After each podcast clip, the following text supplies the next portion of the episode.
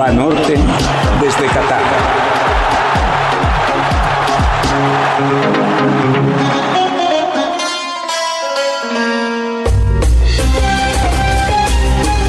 Ya sabemos, los que hacen los goles se llevan el mayor crédito en el fútbol, pero quienes los evitan también tienen su lugar en el Olimpo.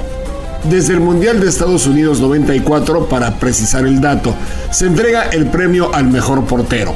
El guante de oro no se ha otorgado siempre al guardameta del campeón del mundo.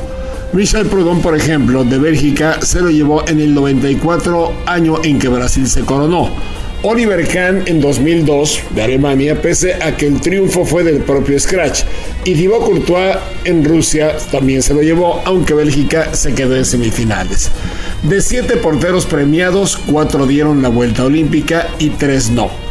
En Qatar 2022 hay dos grandes candidatos, por cierto, inesperados. Uno de ellos es Dominik Livakovic, arquero de la selección de Croacia. Tiene 27 años y juega en el Dinamo Zagreb. Ha tenido ya los reflectores sobre su figura en varias ocasiones. Se recuerda, por ejemplo, una victoria sobre su equipo, el Dinamo, sobre el Chelsea, en la jornada inaugural de la actual Champions League. Al día siguiente de ese tropezón en Croacia, Thomas Tuchel fue separado de su cargo. Otra sucedió en 2021 una atajada decisiva de Livakovic a un disparo de Harry Kane en tiempo extra de un partido de Europa League le dio la vuelta al 2 a 0 de la ida. Ganó el global el Dinamo. También eso fue decisivo para que el Tottenham decidiera despedir a José Mourinho. Livakovic, por el que se pagarían hoy fácilmente 10 o 12 millones de euros si saliera del Dinamo, es ya uno de los cuatro porteros que han detenido tres penales en una tanda decisiva de Copa del Mundo. Lo hizo contra Japón para avanzar a los cuartos de final. Los otros dos son su antecesor Daniel Subasic, que lo hizo en el Mundial de Rusia 2018, cuando los croatas avanzaron a punto de penales hasta la semifinal, donde le ganaron Inglaterra para llegar a la gran final. Otro, el portugués Ricardo. Y horas después de su logro, Yusuf Bono de la selección de Marruecos, que se sumó a la lista. Subasic viene de una familia con gran acceso a la educación. Su padre es ingeniero constructor y secretario de Estado en el Ministerio de Marina, Transporte e Infraestructura, así se llama. Su abuelo paterno fue un destacado radiologista y su abuela una maestra de inglés en tiempos en que las actuales abuelas no eran maestras de nada. Dominique, igual que Thibaut Courtois lo hizo en Bélgica, fue basquetbolista cuando niño y eso le da una gran seguridad de manos. Se inscribió en la universidad para estudiar diplomacia y relaciones internacionales y va a retomar más adelante su carrera académica porque hoy está dedicado enteramente al fútbol y qué bueno que lo haga. La preparación que tiene nos hace pensar en otro candidato al guante de oro de esta Copa del Mundo. Por supuesto, Yacine Bono de Marruecos. Con su 1,90 de estatura y a los 31 años de edad, el portero del Sevilla también ha llegado muy lejos con su equipo. El único tanto que recibió paradójicamente fue un autogol, un gol en contra de Aguirre contra Canadá. Y contra España, en una de las quesas del Mundial, detuvo dos de los tres penales que sellaron el pase a los cuartos de final. Nacido en Canadá de padres marroquíes, muy pequeño se fue a vivir a Rabat.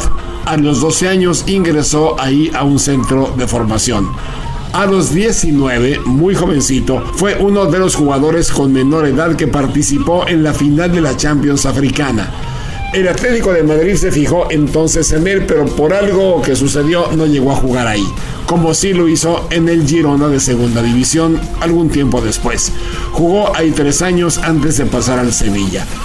Con su actual equipo, ganó el trofeo Zamora al mejor portero de la Liga Española la temporada pasada.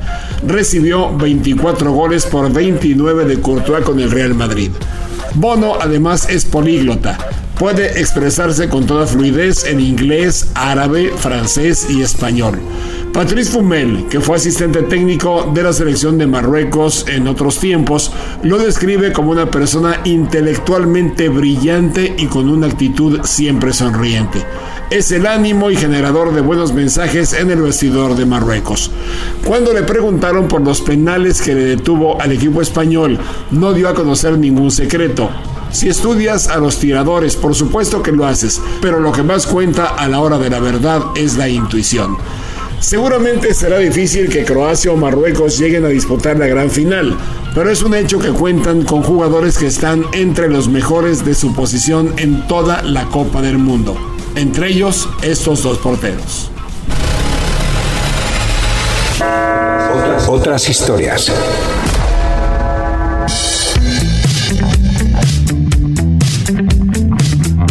Mucho se ha hablado acerca de la controversia de haber entregado el Mundial a Qatar. Evidentemente una Copa del Mundo atrae una atención brutal de todo el mundo, de los medios de comunicación, de los aficionados, pero que sea en Qatar tiene un lado oscuro. Además de los escándalos de corrupción en la FIFA para entregar este mundial a Qatar, hay, hay un reclamo de que se entregó o se, eligió a Qatar como sede a pesar de eh, las condiciones, las graves condiciones de violaciones a derechos humanos que ocurren en ese país sin establecer condiciones o exigencias al país sede. Por ejemplo, se tiene ya noticia de que a pesar de que Qatar trató de ocultarlo, hablaba de decenas, se sabe ya de cientos de trabajadores migrantes que murieron durante la construcción de la infraestructura necesaria para realizar el Mundial. Adicionalmente, como sabemos, al ser un país eh, donde la Sharia, la ley islámica, es aplicada de manera rigurosa, las mujeres no cuentan con la plenitud de derechos. Hay múltiples leyes, reglamentos o prácticas eh, aceptadas donde se imponen normas de tutela masculina que discriminan y niegan derechos a las mujeres. Evidentemente también hay un, eh, un déficit en cuanto a ejercicio de derechos de la comunidad LGBT, donde está incluso penada las relaciones sexuales entre personas del mismo sexo en Qatar y hay persecución a miembros de esta comunidad. También hay severas restricciones a la libertad de expresión y de prensa al ser un país con un gobierno autoritario. La FIFA y los patrocinadores del Mundial, también hay que decirlo, pudieron haber incidido de alguna manera y mejorar las condiciones de vida de miles y miles de personas cataríes o migrantes en Qatar. No lo hicieron. Es entonces papel de, la, de los medios de comunicación, de la sociedad en su conjunto, de las redes sociales, poner luz sobre la situación a los derechos humanos en Qatar ahora que la atención está puesta en ese país. Si la FIFA no lo hizo, nos toca a nosotros. ¿Ya tienes en la mano tu tarjeta de crédito de Selección Nacional de Banorte? Te ofrece un montón de ventajas. Llévate, por ejemplo, la playera de la Selección Nacional utilizando tu tarjeta. Hay recompensas con artículos oficiales y experiencias inolvidables. Seis meses sin intereses en tus compras.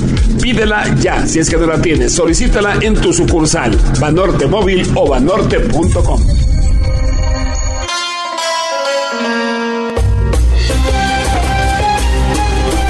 Hablamos de porteros, hablamos de penaltis. ¿Por qué Chesney de Polonia ha detenido un par de ellos en esta Copa del Mundo y le rendimos tanta pleitesía como a Bono y Livakovic? Pues porque del otro lado de su acierto hay quienes cometen un error, quienes se equivocan al disparar. Pese a que el delantero siempre tiene la ventaja, de 16 penales que se han cobrado en Qatar, se han fallado 5 hubieran sido seis, pero a Lewandowski se le permitió repetir aquel que atajó Loris de Francia porque se había movido. Y esas cifras son solo en partidos de 90 o en todo caso de 120 minutos. En las tandas de penales, cuestión aparte, se han fallado 8 penales de 15. Eso es más de la mitad y eso es alarmante. Se puede pensar que los tiradores no los entrenaron de manera suficiente y por eso erraron que dudaron al cobrarlos y merecen algún castigo, por lo menos el del desprecio, porque un profesional no debe fallar en un mundial de fútbol. Pero no siempre es así. La selección de Francia, campeona del mundo, fue eliminada de la Euro pasada en penales frente a Suiza por 5 a 4. Y aquí comienza una historia. Para el Mundial, el diario L'Equipe repasa de estadística por si se ofrece tirarlos una vez más. La conclusión es que el equipo francés no es en absoluto experto desde el punto de los 11 pasos. Resulta que del actual plantel solamente dos jugadores son exitosos en la materia. Oliver Giroud falló por última vez un penal en 2012 y Dembélé ha errado solamente uno de los últimos siete que ha ejecutado. Pero para una tanda de penalties se necesitan por lo menos 5 jugadores. Y ahí los números se le van poniendo en rojo al equipo azul. Mbappé ha fallado 4 de los últimos 15, Marcos Turán 3 de 5 y Griezmann con toda su experiencia ha fallado 6 penales de 8 disparados. Ya sabemos que para una tanda de penales se necesitan por lo menos a cinco jugadores. Con dos no resolvemos nada. Ya ahí los números se le ponen en rojo al equipo azul. Mbappé ha fallado 4 de los últimos 15. Marcus Thuram 3 de 5. Y Griezmann, con toda su experiencia, el gran veterano, ha fallado 6 de 8. Muchísimo. Eso nos haría suponer que Francia entrena penales todos los días, pero no es así. Debería ser planas y planas de penaltis como en la escuela, pero no lo hace, no lo entrena. Así como los jugadores de Croacia, por ejemplo, cierran cada entrenamiento con una sesión de penaltis sin discusión, los franceses no tienen esa rutina en las prácticas. Dice Didier Deschamps que la presión que se siente al cobrar un penalti en un partido no puede ser simulada en un entrenamiento, por lo que prefiere ni perderle el tiempo a eso. En cuanto al propio portero, Hugo Doris parece estar de acuerdo.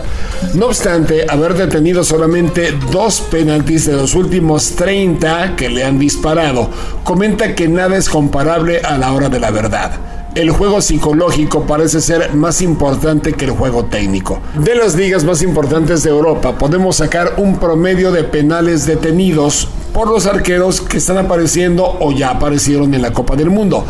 Alison Becker, portero de Brasil, ha detenido el 44% de los que le han tirado. Ese es un promedio altísimo, casi la mitad. Chesney de Polonia y de la Juve, 30. Pickford de Inglaterra y del Everton el 29%, y de Marruecos y del Sevilla el 24%. El portero tiene siempre posibilidades de ganarle a la desventaja. Para eso se entrena, para eso pelea. Mientras tanto, en los campamentos de los ocho equipos vivos en la Copa del Mundo, no tengamos duda, se estarán entrenando los penaltis, aunque Francia oculte su importancia. No dudaría que en algún rincón de la concentración del equipo francés se estén efectivamente entrenando penales. Hay mucho en juego y la vida se puede ir desde el manchón de los 11 pasos a esas alturas de un mundial de fútbol. Desde Qatar.